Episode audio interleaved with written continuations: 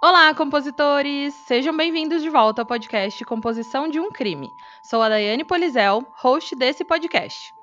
Vocês estão acompanhando a terceira temporada aqui do Composição, e se você sabe de algum caso muito sinistro e gostaria de ouvir ele por aqui, é só deixar a sua sugestão lá no Instagram, que é arroba podcast Composição de um Crime, que eu vou anotar e logo logo você vai ouvir ele por aqui. Não se esqueçam também de seguir o Composição de um Crime no Spotify ou na sua plataforma de áudio preferida e também de avaliar lá na Apple Podcast. E antes de contar para vocês qual o caso de hoje, eu tenho que apresentar uma convidada ilustre e mais que especial, a Marcela do podcast Detetives do Sofá, que vai me ajudar a contar esse caso misterioso e a teorizar sobre o que realmente aconteceu. Seja bem-vinda aqui no time de compositores, Marcela. Oi, Daiane, e oi todos os compositores que estão ouvindo a gente aqui. Eu sou a Marcela, detetive do sofá, e eu quero muito te agradecer por esse convite tão especial. Eu sou fã do composição, eu sou uma compositora de verdade. E essa é a minha primeira collab que eu faço assim com outro podcast, né? E não podia ter sido com alguém melhor. Eu tô até um pouquinho nervosa, mas eu tenho certeza que vai ser incrível. Daqui a pouco o nervosismo passa. Uhum. e eu que agradeço demais por você ter topado fazer essa collab e esse episódio comigo. E eu tenho certeza que vai ser muito legal e muito macabro. E vocês, compositores, aguardem. Mas agora vamos ao que realmente interessa? Vamos, vamos sim. Bom, no episódio de hoje, vamos contar a história de Paulette Gebara Fará, de 4 anos de idade, que em 2010 desapareceu misteriosamente durante a noite de sua casa no México. Esse caso é uma mistura de negligência familiar e conspirações governamentais que reuniu as mais experientes equipes de busca mexicana e que teve uma das maiores mobilizações do país para encontrar a garota.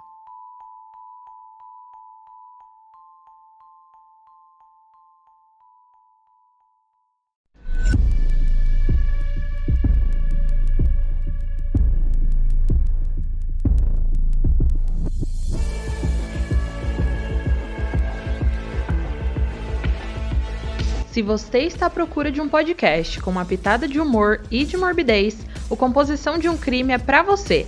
Mas lembre-se que esse podcast é sobre crimes reais e algumas falas podem ser explícitas e não recomendadas a pessoas sensíveis e menores de 14 anos. Caso você não fique confortável com tais descrições, recomendo não ouvir.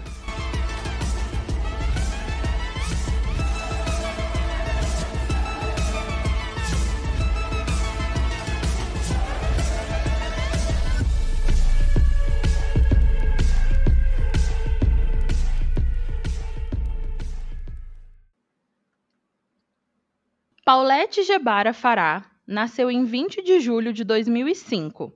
Os seus pais eram Lisete Fará e Maurício Gebara, que se casaram em 2001.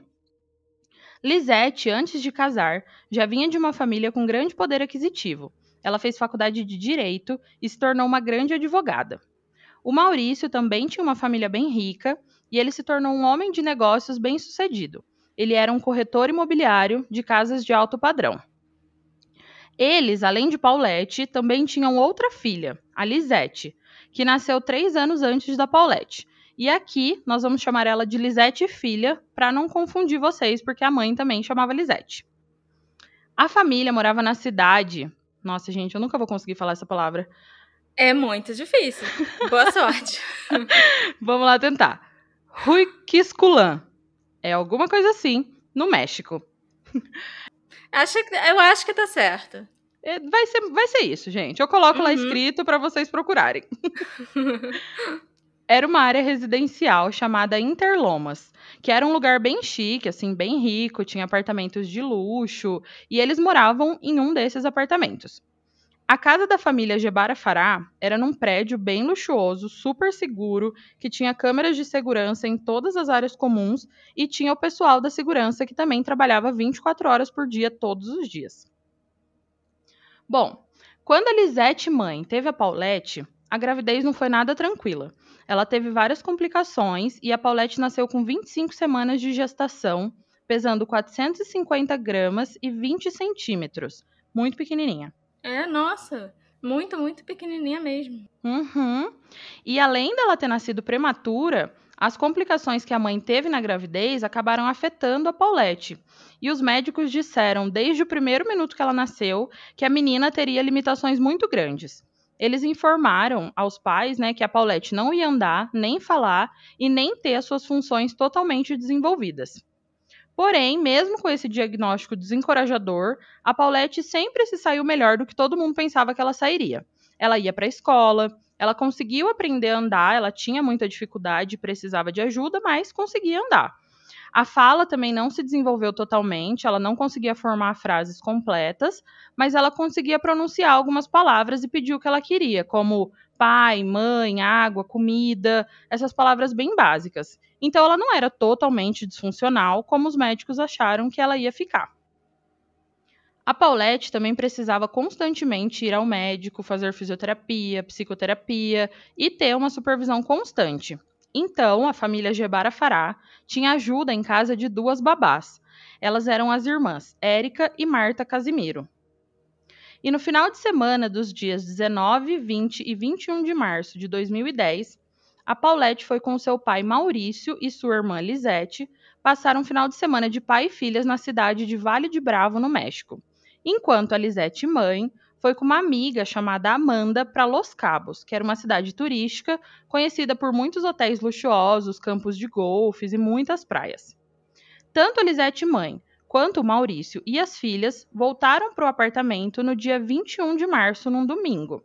A Lisete mãe chegou primeiro e ficou esperando as filhas chegarem para colocá-las na cama, dar boa noite e todo mundo poder ir dormir. Já na segunda-feira, às 8 horas da manhã, no dia 22 de março, a babá Érica entrou no quarto para acordar a Paulette para ir para a escola, mas a garota havia desaparecido da sua cama.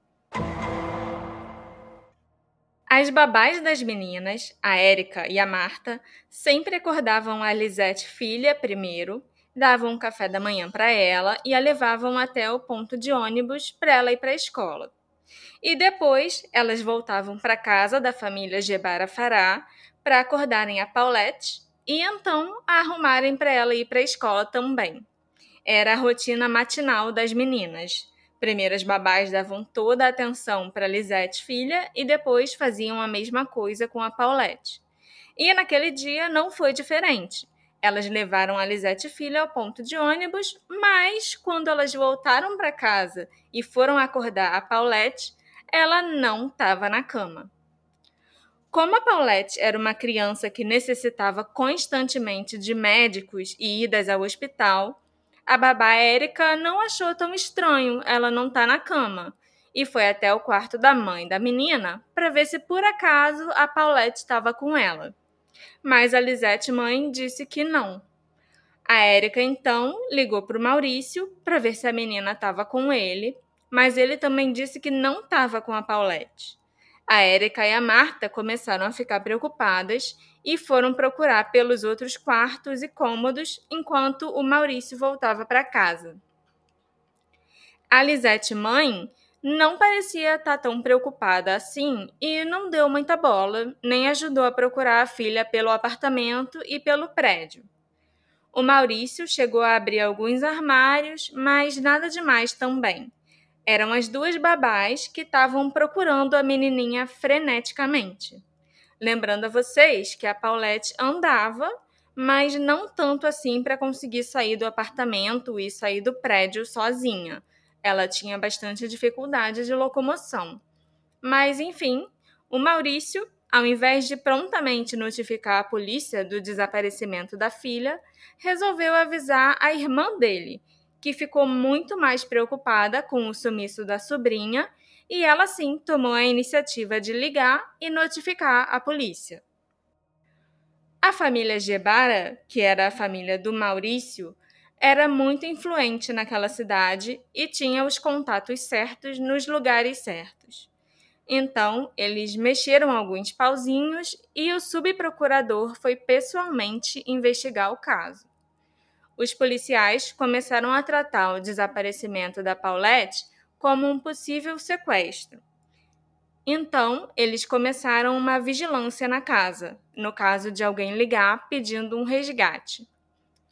Os investigadores também fizeram algumas reconstituições do dia anterior, quando a babá percebeu que a Paulette não estava no quarto.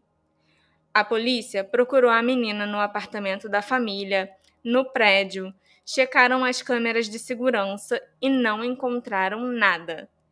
Tudo indicava que ela tinha desaparecido sem sair do prédio. Mas o que era muito estranho é que todas as janelas estavam devidamente fechadas, não tinham portas e fechaduras arrombadas e nada que sugerisse como alguém poderia ter levado a Paulette dali. Nesse mesmo dia em que a polícia estava lá no apartamento investigando tudo, a Amanda, aquela amiga da Lisette mãe que tinha viajado com ela, chegou para dar apoio à família e oferecer a sua ajuda caso eles precisassem. Ela era atriz e tinha alguma influência no México. Inclusive, naquela época, lá em 2010, as redes sociais estavam começando a ser algo realmente grande. Então, a Amanda se aproveitou disso e começou a divulgar o caso do desaparecimento da Paulette nas suas redes, e em poucas horas a hashtag Paulette estava nos Trending Topics. Além disso, a Amanda, por ser atriz, tinha seus contatos na mídia e falou com um amigo que trabalhava numa grande emissora de televisão. E esse amigo conseguiu uma entrevista para Lisette mãe. A intenção da Amanda era que a Lisette tivesse a chance de apelar publicamente para quem quer que tivesse sequestrado a Paulette que a devolvesse.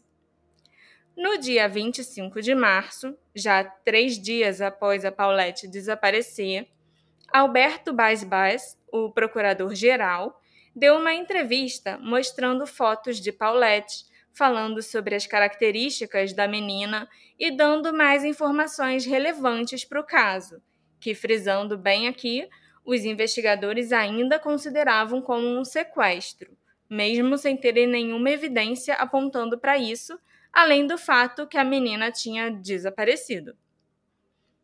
A verdade é que os policiais nunca realmente procuraram a Paulette no apartamento.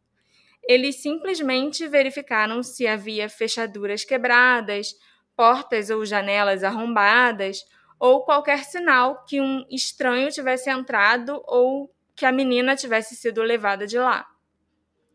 Nos dias após o desaparecimento da Paulette, muitos familiares, amigos da família e policiais entraram e saíram do apartamento sem restrições. Qualquer tipo de evidência que pudesse ter naquele local foi destruída, porque os investigadores nunca consideraram o apartamento como uma possível cena de crime. Eu acho que nem passou pela cabeça deles isolarem o local, como geralmente se faz, né? Sim, eu também acho que não. Sim, eu acho que eles simplesmente ignoraram essa possibilidade. Inclusive, alguns parentes que estiveram lá para dar apoio à família dormiram na própria cama da Paulette, de onde ela tinha sumido, porque o apartamento não tinha um quarto extra para hóspedes. Então, praticamente todos os dias que se seguiram após o sumiço da menina, as babás desfaziam a cama da Paulette para alguém dormir lá e depois faziam a cama novamente para deixar arrumada. O quarto da Paulette também foi o local onde a Lisette mãe gravou a entrevista para a emissora de TV. Eles filmaram a repórter sentada na cama da Paulette junto com a Lisette mãe e filmaram também todo o quarto, algumas roupas da Paulette e um pijama da menina. Gente, muito doido isso, né? Não, não uhum. isolar, não fazer nada, deixar assim, todo mundo entrar e sair, sei lá. É, e já tinham passado três dias e ninguém tinha ligado ou deixado um, mandado uma carta, deixado um bilhete pedindo resgate nem nada. Então, eu não entendo como eles ainda continuaram achando que podia ser um sequestro, sabe? Exato.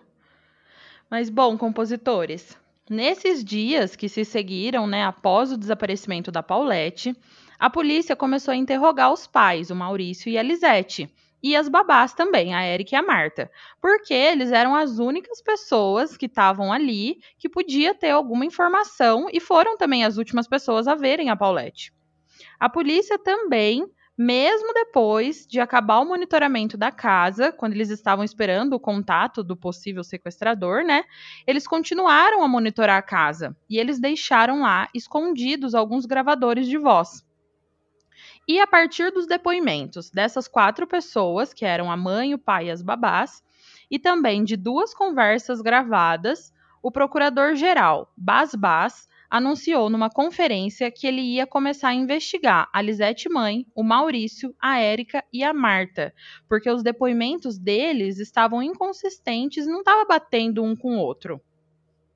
E depois dessa conferência do procurador-geral, as pessoas começaram a falar sobre a Lisete mãe, que nas entrevistas não parecia estar tá triste e nem derramou nenhuma lágrima após o desaparecimento da filha. Porém, né, isso para mim não tem tanta relevância assim, porque cada um tem um jeito de reagir com as notícias ruins, né? Ela poderia muito bem estar tá se segurando para se mostrar forte, é, ou também ela podia ser realmente uma pessoa fria e calculista. Mas enfim, para mim isso não é um super indício de culpa. É, para mim também não. Eu acho que é muito difícil você querer entender o que está passando na cabeça da mãe, sabe? Sim, acho adequar, né? realmente, né? É, cada um vai ter uma reação. Você não pode esperar que a outra pessoa tenha a mesma reação que você teria. Sim, mas isso somos nós, né? Porque as é. pessoas é. lá do México não viam assim. Eles só viam uma mãe que não estava chorando pela sua filha desaparecida e por causa dessas é, inconsistências no comportamento da mãe, o procurador-geral designou uma psicóloga para avaliar a Lisete, o que eu acho bizarro. É, com certeza. Eu também acho. Eu nunca vi isso em outro caso. Aham, uhum, do nada. Só porque a pessoa não chorou, vamos botar uma psicóloga para avaliar ela, né? Não faz sentido. Sim, é. E todos esses quatro, a Lisete mãe, o Maurício, a Érica e a Marta, foram colocados em um hotel, em quartos separados, para poderem ser interrogados. E isso fazia parte de uma ordem de restrição que a polícia tinha colocado neles, para poderem conduzir a investigação sem a interferência dessas quatro pessoas lá dentro da casa. Faz sentido. Então, por que, Isso... que vai colocar num hotel? Como assim? É, não, no hotel não, mas assim, faz sentido você querer manter os quatro, né, separados. Ah, sim. Sim, isso com certeza, né? Ainda mais depois de perceber que os quatro estavam falando coisas diferentes, né? Nesse mesmo dia, no dia 30 de março, oito dias após o desaparecimento da Paulette, os quatro foram levados até o apartamento de volta para fazer uma reconstrução do desaparecimento da menina. Os policiais começaram essa reconstrução a partir do dia anterior ao desaparecimento, né, que foi o dia em que eles chegaram de viagem, e fizeram essa reconstrução até o momento em que eles chamaram a polícia. E nesse dia, a e o Maurício, eles fingiram que eles realmente procuraram a menina pelos cômodos, enquanto as babás realmente mostraram o que elas fizeram. E nessa mesma reconstituição, tem vários vídeos que mostram as babás arrumando a cama da menina, tirando e colocando os lençóis, as cobertas. Tem também vídeos de cachorros que foram levados para casa, né, para o apartamento, para poder sentir o cheiro da menina e sair procurando para ver se eles tinham levado a menina para algum lugar. Mas nada disso levou a lugar nenhum. A Paulette ainda estava desaparecida e a polícia não tinha pistas concretas nenhuma para continuar essa investigação. Porém, no dia 31 de março, nove dias depois da menina ter desaparecido, às duas horas da madrugada, enquanto os policiais ainda estavam fazendo essa reconstituição do caso e enquanto eles não mais investigavam uma suspeita de sequestro, porque agora a família e as babás estavam sendo investigadas, né? O caso tem uma reviravolta inesperada. Após um blackout momentâneo, onde a energia acabou no prédio todo, quando a energia voltou, o corpo da Paulette é encontrado no lugar menos esperado. As pessoas que estavam dentro do quarto da menina começaram a sentir um cheiro estranho, e quando eles foram reparar melhor, eles viram uma protuberância nos cobertores no final da cama e ali eles encontraram o corpo da Paulette. Eu vou tentar explicar para vocês como o corpo foi encontrado ali, como era esse local. A cama da Paulette era feita especialmente para ela. os pais encomendaram aquela cama, que era de madeira, e ela era alta e larga, maior do que uma cama de solteiro, mas um pouco menor que uma cama de casal. A cama tinha uma estrutura de madeira vertical na cabeceira e nos pés da cama. Mas o colchão era um pouco menor do que a cama, então, quando acabava o colchão, ainda tinha um espaço de 15 centímetros, mais ou menos, até chegar nessa estrutura de madeira no pé da cama. E foi nesse espaço de 15 centímetros entre o colchão e o fim da estrutura da cama que o corpo da Paulette foi encontrado. E compositores, eu sei que é difícil entender essa descrição da cama, né? Porque era uma cama feita especialmente para Paulette, mas para vocês verem e entenderem melhor, é só entrar lá no Instagram, arroba podcast composição de um crime, que eu vou deixar as fotos do episódio lá e da cama para vocês entenderem melhor. É, e se a gente pensar bem, essa cama não era prática para uma criança com as dificuldades que a Paulette tinha. Eu acho que para nenhuma criança essa cama ia ser prática. Sim. É, era uma cama alta, então a Paulette precisava de ajuda para subir e descer da cama. E ela era larga também. Então, quando a Paulette ia dormir, as babás tinham que colocar dois travesseiros pesados, um de cada lado da menina, para evitar que ela rolasse para os lados e caísse da cama. Eu realmente não consigo entender o propósito dos pais gastarem dinheiro mandando fazer uma cama especial que era meio que o oposto do que seria o ideal para Paulette, sabe? Para uma criança com as dificuldades dela, né? Muito estranho. É. Tipo, faz uma cama mais baixinha para ela poder levantar sozinha, ou então uma cama com grade, mas não uma cama alta e larga que precisa até de travesseiro do lado, é muito estranho. Mas, enfim, os policiais, naquela hora, viram que o corpo da menina estava lá, soltando um cheiro muito desagradável de decomposição. Então chamaram o médico legista. Quando o médico chegou, os policiais foram tirando as cobertas e os lençóis que estavam na cama e que, consequentemente, estavam por cima do corpo da Paulette. E esses cobertores estavam com umas manchas dos fluidos corporais de decomposição. Existe um vídeo do momento exato em que o médico legista vai retirando as cobertas e o corpo da Paulette é visto. E a Dai vai deixar o link para quem quiser assistir na descrição desse episódio na plataforma que vocês estiverem escutando. Inicialmente, no exame preliminar, o legista havia dito que a Paulette provavelmente estava morta de 3 a 5 dias pelo estado de decomposição do corpo. Mas isso levantava uma grande questão. Se a menina estava morta de três a cinco dias e ela tinha desaparecido há nove dias, onde ela estava nesses primeiros dias que ela sumiu e como que o corpo foi parar ali? Mas, depois de levarem o corpo para o exame necroscópico adequado, o legista mudou a sua versão e disse que a menina provavelmente estava morta de 5 a 9 dias. O legista também determinou a morte da garota como asfixia mecânica por obstrução das fossas nasais e compressão tórax abdominal. Assim que o corpo foi descoberto e que tudo isso foi revelado, o procurador-geral fez outra conferência de imprensa, onde ele afirmava que ele iria investigar a Lisette mãe como a principal suspeita de matar a Paulette.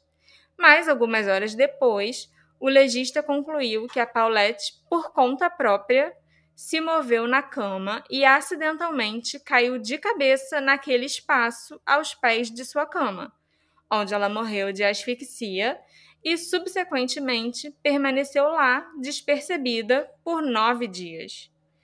Mas, mesmo com o legista tendo concluído que a morte da Paulette foi acidental, as investigações não pararam por aí.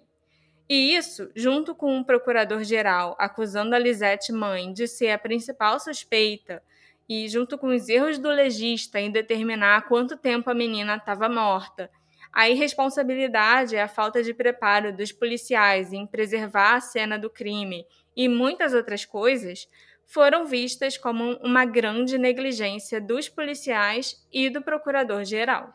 Gente, não faz sentido nenhum essa conclusão do legista, né? Porque a menina não conseguia nem se mexer direito na cama por conta dos travesseiros que ficava entre elas, né?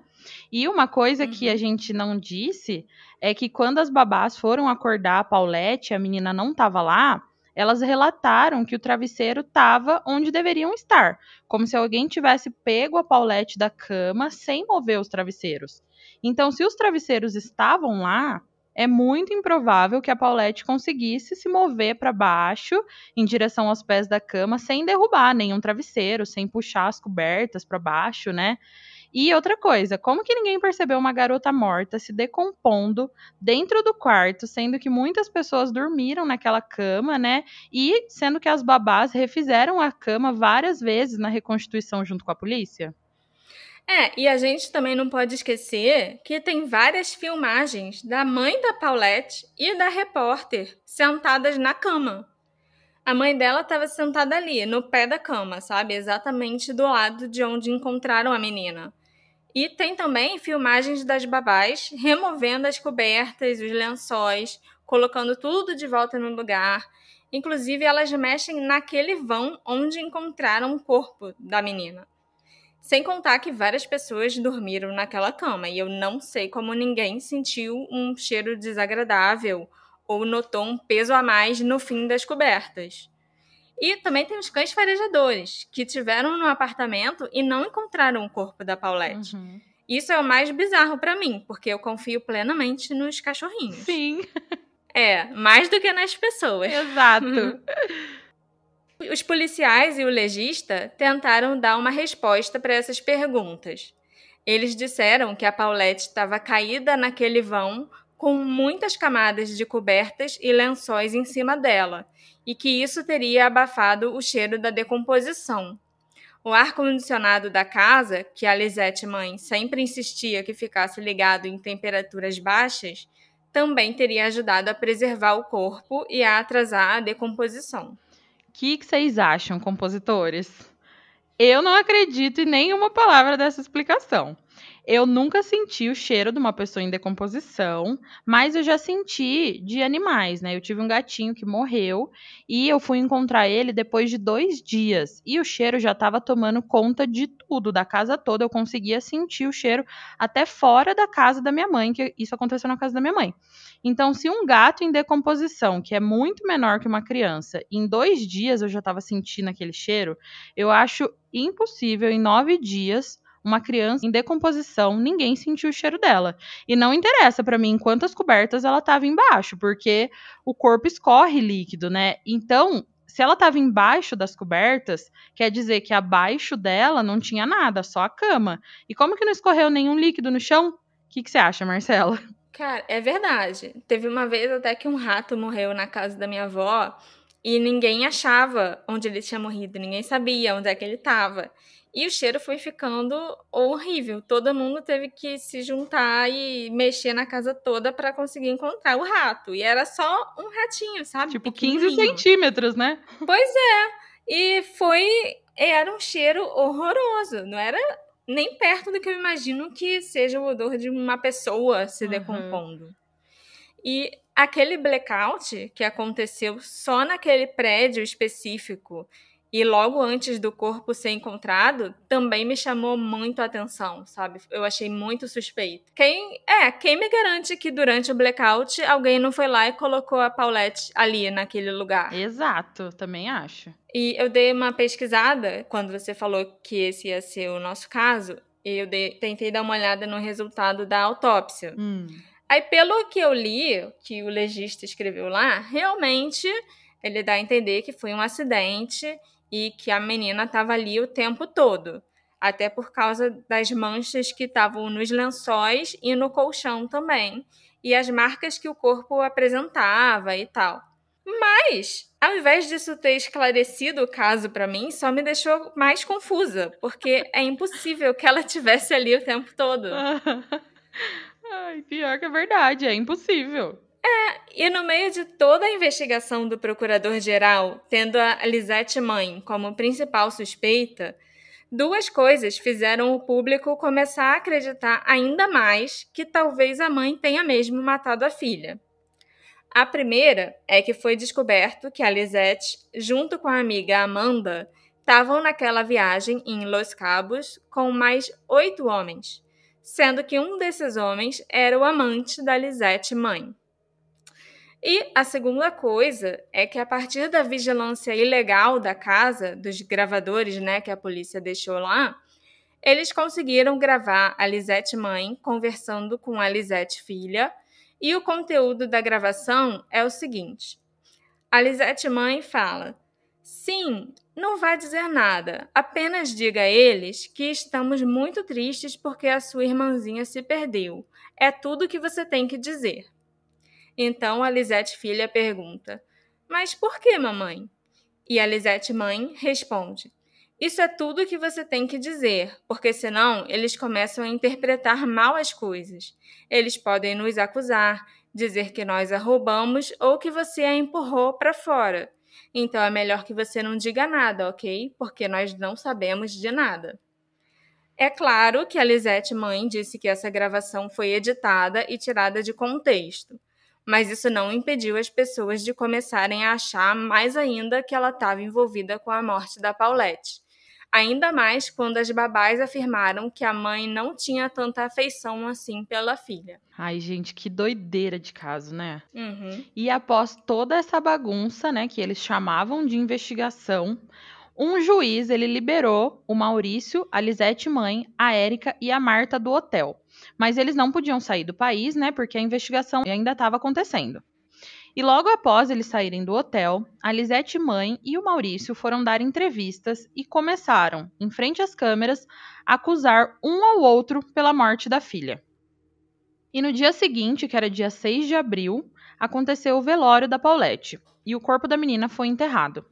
A cerimônia foi liderada pela Lisete mãe e por conta de um acordo que ela fez com o Maurício e com a família Gebara, eles não puderam comparecer ao velório. O que já é muito estranho, né? Quem, em sã consciência, concordaria em não comparecer ao velório da própria filha? Mas enfim, né? A gente não sabe o conteúdo desse acordo, então vai saber o que aconteceu ali. E desde o dia 4 de abril, que foi o dia em que eles foram liberados do hotel, a Lisete filha estava na casa da família do Maurício, e eles estavam impedindo a Lisete mãe de ver a menina. Então ela entrou com pedido de guarda e ganhou a custódia da filha. E alguns dias depois, no dia 26 de maio, o procurador-geral Alberto Basbas, que foi quem liderou as investigações, né, ele renunciou ao cargo de chefe da Procuradoria-Geral do Estado do México, alegando que para exercer esse cargo, ele precisava da confiança da agência e das pessoas sob a sua responsabilidade, e que essa confiança havia sido perdida durante o seu desempenho e aos erros que ele cometeu no caso Paulette. E agora vamos à parte que eu sei que vocês mais gostam, compositoras. Vamos levantar as teorias sobre esse caso. Também é a minha parte preferida. Eu ia falar isso, é a parte preferida da Marcela também, que eu sei. É. Eu vou começar com uma das teorias que eu acho ser menos provável, mas que a gente também levantou porque é uma das teorias, né? Primeiro de tudo, esse caso ele é muito comparado com o caso da Miss infantil John Benet Ramsey, que tem muitas similaridades, né? Inclusive o corpo sendo encontrado de repente na própria casa. E assim como o caso da John Benet, pessoas acreditam que a irmã Lisette é quem matou a Paulette, intencionalmente ou acidentalmente, e que os pais tentaram encobrir esse caso para não culparem a garota. E isso é ainda mais teorizado, as pessoas afirmam mais isso, quando se pegam aquela gravação que a Marcela falou ali em cima da Lisete mãe conversando com a Lisete filha, onde ela diz que é melhor a filha não dizer nada porque eles podem acusar a menina ou a família. Essa é uma da teoria que eu não acredito muito, mas tem algum sentido aí em algum lugar, né? É, eu também não acredito nessa teoria, não. Apesar de eu ser uma das pessoas que acha que pode ter sido o irmão que matou a John Benny. Uhum. Mas aí já é outra história, completamente diferente. É outro Nesse- caso. Sim, nesse caso eu acho que a Lisette filha realmente não tinha nada a ver com a morte da irmã, não. Outra teoria pouco provável é que as babás tiveram alguma coisa a ver com a morte da Paulette.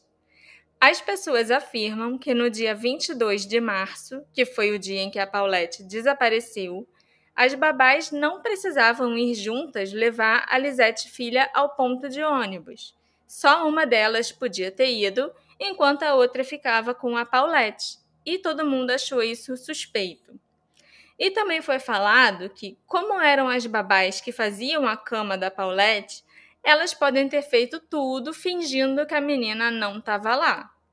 Mas isso também não faz muito sentido, porque tem filmagens delas duas fazendo a reconstituição com a polícia e elas mexem nas cobertas e nos lençóis, tiram e colocam, vão até o pé da cama e colocam a coberta por baixo do colchão. Então seria muito difícil elas conseguirem esconder uma criança ali sem a polícia ou as câmeras notarem nada. As duas babás também foram as primeiras pessoas que procuraram a menina. E, no fim do caso, quando ele foi encerrado, as irmãs, mesmo sem terem muitas condições, contrataram um advogado para tentar impedir que o caso fosse realmente concluído, porque elas tinham certeza que a morte da garota não foi acidental elas pareciam se importar muito com a Paulette. E se elas fossem mesmo culpadas, por que, que elas iam ter esse interesse em manter o caso aberto quando elas podiam ter se livrado disso sem grandes esforços, né? Sim, e pelo que eu li também, assim, parecia que ela, as duas eram mesmo as únicas pessoas que realmente se importavam com a menina. Então eu também acho é, que essa teoria não, não é, não. É. E outra teoria é de que Maurício e Lisette mãe estavam passando por problemas financeiros e por isso eles tentaram simular o sequestro da própria filha, tentando fazer com que as famílias, né, a família dele e a família dela, ajudassem a pagar o resgate para eles pegarem o dinheiro. Porém, para isso acontecer, eles teriam que esconder a menina por alguns dias, né? E por ela ter dificuldade de falar, de locomoção, e também pelos dois pais né, estarem sob o microscópio da polícia e da população, eles não conseguiriam ter ido até onde a filha estava para dar comida ou fazer alguma outra coisa que ela precisasse. E ela acabou morrendo antes que o plano fosse concretizado. E isso é corroborado por algumas coisinhas, como uma notificação de dívida que foi encontrada no apartamento de luxo em que eles moravam e também de todas as despesas médicas, de terapia que a Paulette tinha que fazer, pelo casamento não tá indo bem, né? Depois de descobrirem do caso extraconjugal da Lisette. E tudo isso ainda tinha a cereja do bolo, que era a despreocupação da Lisette, mãe, e do Maurício, quando eles se apresentaram na frente da câmera antes de achar o corpo da filha e a repentina acusação de um contra o outro, né? A gente não viu o que normalmente a gente vê quando uma criança desaparece, que é o pai e a mãe junto ali na frente pedindo pelo amor de Deus, né? Os dois, em vez de fazer isso, de se unirem à procura da filha, acabou que cada um começou a acusar o outro e isso foi muito suspeito. Sim, eu acho que essa teoria é, é possível. Não sei se é a que eu acho mais forte, mas eu acho que é possível, sim. É, eu também. Mais uma teoria é que a família Gebara, que era a família do Maurício, tinha muita influência.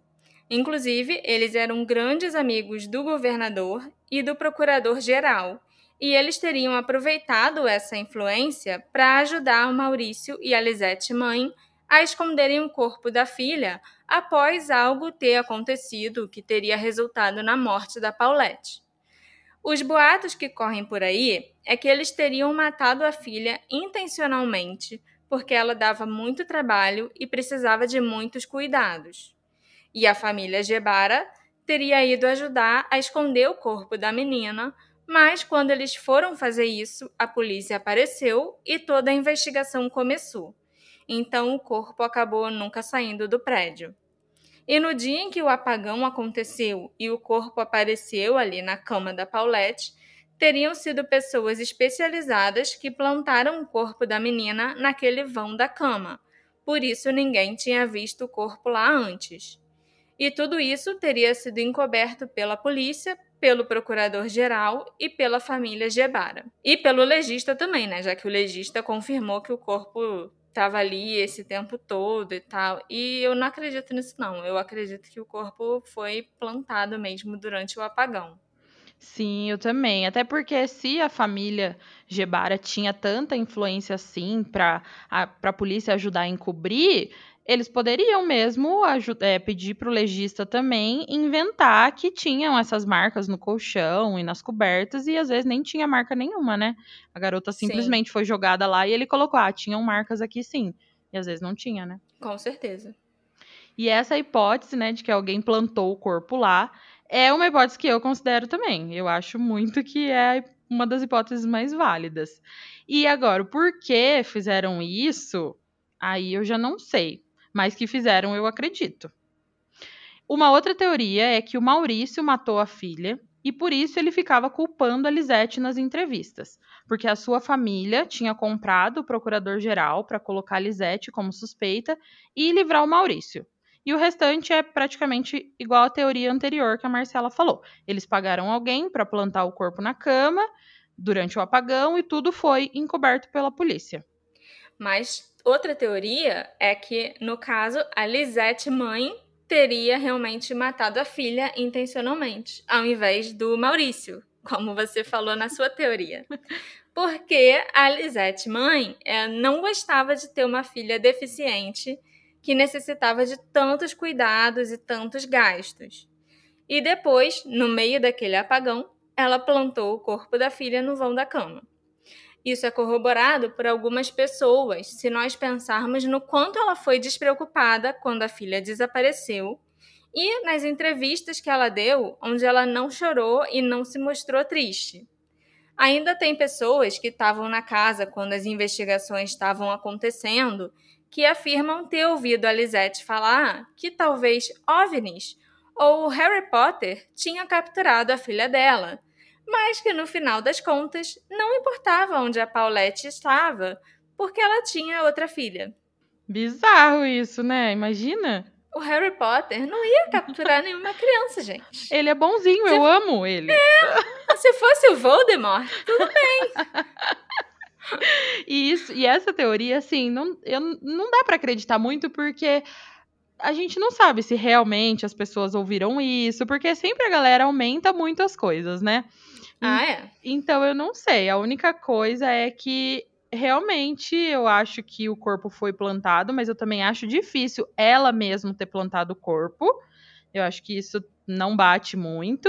Acho que alguma outra pessoa plantou o corpo, alguém, mas ela sozinha acho que não. É, eu concordo. E o que realmente sabemos é que a investigação contou com mais ou menos 100 agentes de investigação da polícia cães treinados para procurar pessoas, foram realizados 23 laudos especializados em diversas áreas, seis exames de polígrafo, foram analisadas 16 câmeras de vídeo, foram feitas 32 entrevistas com os pais da Paulette, com as babás, vizinhos e familiares, e 12 apartamentos e casas foram revistados. E mesmo assim, com todos esses números, ninguém sabe até hoje o que realmente aconteceu com Paulette Gebara Fará. E após sete anos, em 3 de maio de 2017, os pais da Paulette autorizaram a exumação do corpo da menina para realizar uma cremação com a justificativa de ter a filha mais perto deles, depois que a polícia não considerou mais os restos mortais da menina como objeto de prova. E compositores, mesmo com todo esse levantamento de todas essas teorias do que pode ter acontecido com a Paulette, nenhuma teoria final foi realmente aceita. A morte da Paulette Gebara Fará foi considerada como acidental e segue sem desfecho algum até hoje. Essa é a parte mais triste, né? Até hoje ninguém sabe o que aconteceu com ela. Ela era tão pequenininha, ela tinha só quatro anos, gente. Sim, e parece que ninguém sabe, ninguém quer saber, parece que os policiais é. não estão nem aí, a promotoria não tá nem aí, não sei. Os pais não estão nem aí, né? Uhum. Porque se fosse meu filho, eu ia estar tá até hoje tentando lutar para descobrir o que realmente aconteceu. Exato, eu não ia cremar o corpo da, da minha filha se eu soubesse que o corpo era a única prova que eu tinha de alguma coisa. Eu ia procurar outro legista, outra pessoa para analisar, né? Sim, eu também. Tudo muito estranho. De todas as partes, família, polícia, procuradoria, todas as partes eu acho que tiveram uma pontinha de culpa em algum momento que culminou em tudo isso. É, nesse caso eu acho que a gente só pode acreditar mesmo nas duas babás. Sim, que eram as únicas pessoas que pareciam realmente estar tá querendo descobrir, né? Nas babás e nos cachorrinhos. Sim, cachorrinhos a gente sempre tem que acreditar. Eles não mentiram, ele não tinha criança lá. É.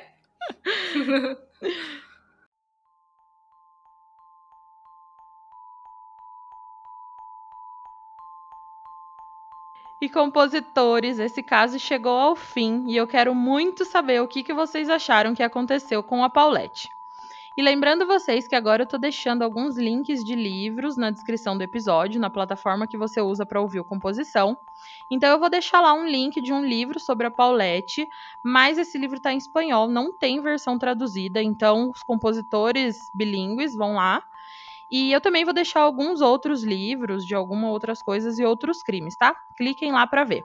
E Marcela, muito obrigada por participar comigo aqui nesse episódio de hoje e por me ajudar a contar essa história super misteriosa e super triste de uma vida muito jovem, né, sendo ceifada. Eu que te agradeço novamente e agradeço aos compositores por me receberem aqui. E eu quero já deixar um convite registrado para você participar do Detetive do Sofá comigo e com o Alexandre. Gente, já tá mais que aceito, não precisa nem falar de novo, não tem como voltar atrás, já tá feito, todo mundo tá ouvindo. sim, sim, tá registrado, entendeu? Agora a gente só tem que marcar o dia para gravar e pronto. Não dá para você voltar atrás também, não. Combinadíssimo, eu super topo. E eu que agradeço muito mesmo por você ter topado participar. O episódio foi muito bom. A gente levantou muitas teorias e deu uma risadinha também, né, para descontrair. Sim, sim, sempre é bom. E eu queria deixar um beijinho para ele, pro Alexandre, meu parceiro de podcast, que divide o sofá e a vida comigo também, olha só. Ai, que lindos! É. E eu quero convidar todos os compositores para conhecerem o Detetive do Sofá, que também está em todas as plataformas de áudio, e a nos seguirem no Instagram, arroba Detetive do Sofá. E vão lá, compositores, coloquem lá que vocês querem muito composição no Detetives do Sofá. Coloquem que vocês querem o Detetives de novo aqui no Composição também, que a gente vai fazer tudo isso acontecer para vocês. É, só me chamar que eu volto quantas vezes você quiser. Adorei muito. Eu também. E bom, compositores, não se esqueçam de ir lá no Instagram, na postagem desse episódio, contar para mim se vocês já conheciam esse caso ou não, o que, que vocês acharam de tudo, o que, que vocês acharam dessa collab maravilhosa, se vocês querem mais vezes o Detetives do Sofá por aqui, os melhores investigadores dessa podosfera aqui comigo contando todos esses casos para vocês. E não se esqueçam também de seguir o Composição no Spotify ou na sua plataforma de áudio preferida e de dar aquela forcinha lá na Apple Podcast e fazer uma avaliação bem positiva, tá bom? Compositores, até o próximo crime!